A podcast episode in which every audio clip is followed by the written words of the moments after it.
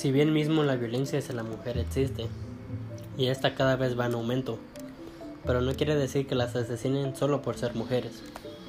En México, la violencia está en aumento, tanto para hombres y mujeres. Simplemente México es un país violento.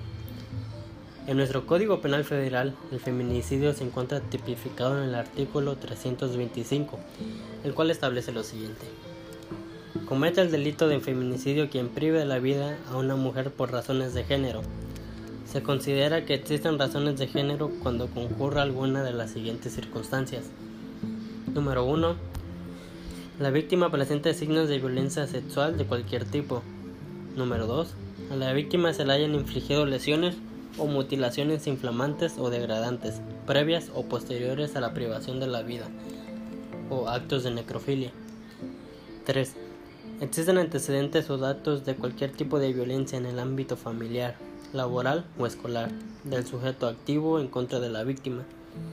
Haya existido entre el activo y la víctima una relación sentimental, efectiva o de confianza. Existen datos que, que establezcan que hubo amenazas relacionadas con el hecho delictuoso, acoso o lesiones del sujeto activo en contra de la víctima. Lo que quiere decir que la mujer no se la asesina solamente por ser mujer, sino que implica distintas características.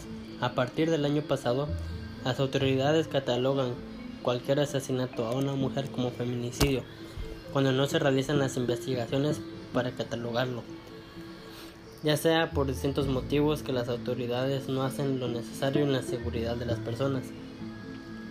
De enero a septiembre de 2019, 2.833 mujeres han sido asesinadas en México, según cifras del Secretariado Ejecutivo del Sistema Nacional de Seguridad Pública. Sin embargo, de acuerdo con datos del Observatorio Ciudadano Nacional del Feminicidio, solo 726 son investigados como feminicidios, mientras que los otros 2.107 asesinatos como homicidios dolosos. Ante estos números y el marco del Día Internacional para la Eliminación de la Violencia contra las Mujeres, el OCNF denuncia la prevalencia de los feminicidios en México y la ausencia de un plan nacional integral para su atención y prevención. Los estados con mayor número de feminicidios son Veracruz, el Estado de México, Nuevo León, Puebla y Ciudad de México mientras que los municipios con mayor número de mujeres víctimas de feminicidio son Monterrey, Culiacán, Ciudad Juárez, Jalapa y Guadalajara.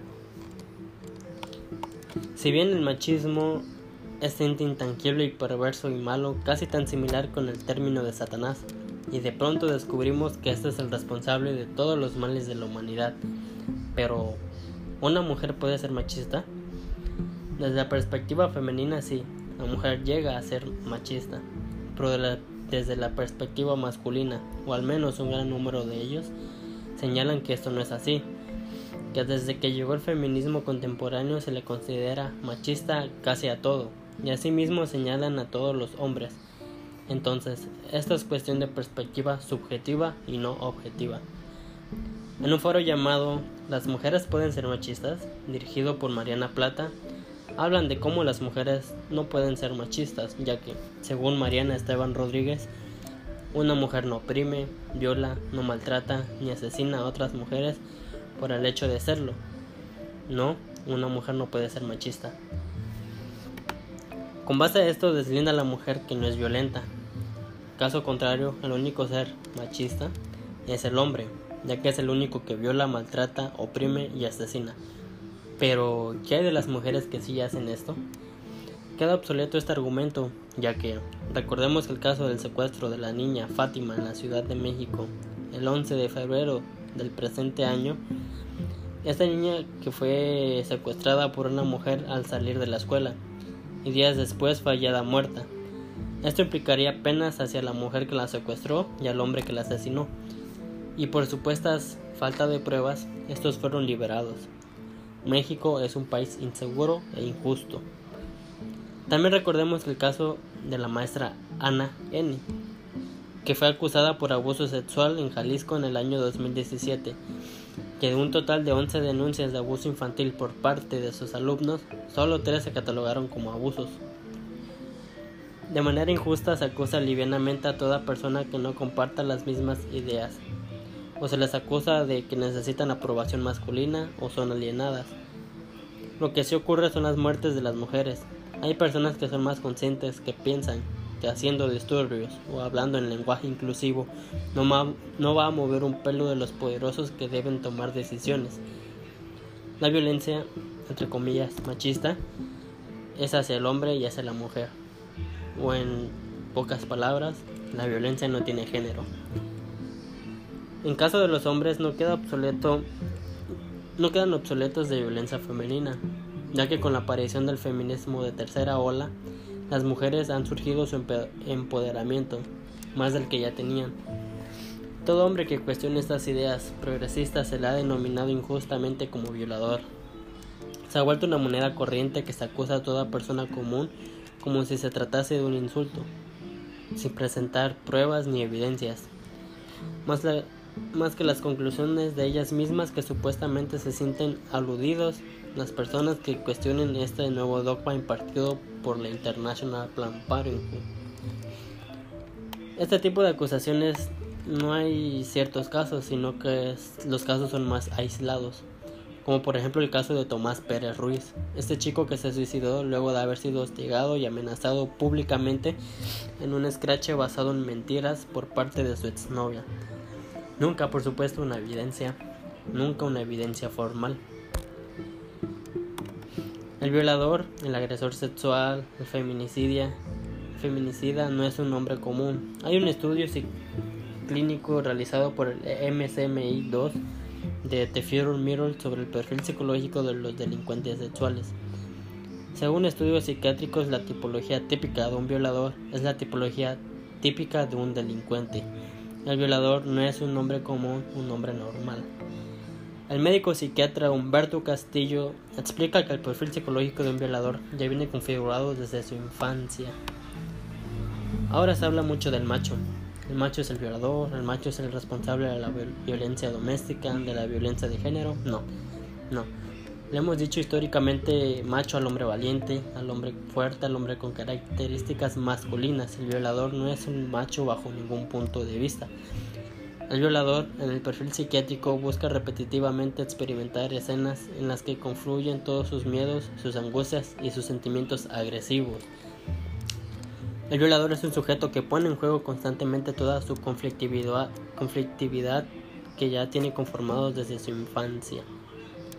El violador muchas veces es una persona que sufrió abandono, violencia familiar incluso abusos sexuales en carne propia. El perfil del violador es de una persona trastornada, angustiada, cobarde y expresan todo esto mediante la violencia, el violador es una persona psicológicamente hablando con sentimientos de inferioridad y de frustración vital.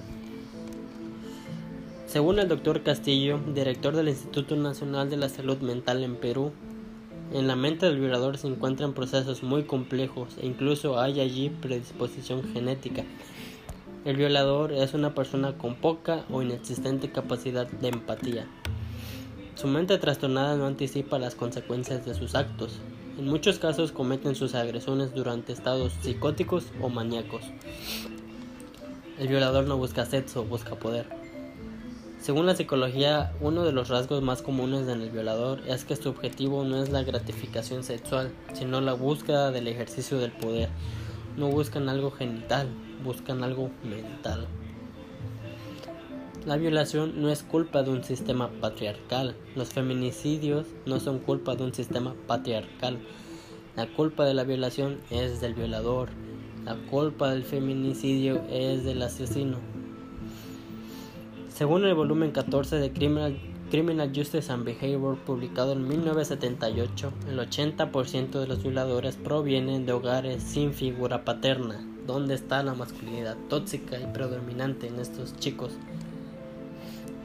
o igual el 90% de los jóvenes que escapan de sus hogares, como lo muestra el Comité de Censo de los Estados Unidos, o el 75% de pacientes en centros de abusos de sustancias, como lo manifiesta la ONG Rainbow for All Children. ¿Dónde está la masculinidad tóxica y predominante en estos chicos? que son porcentajes altísimos de personas que justamente no tuvieron una figura masculina presente.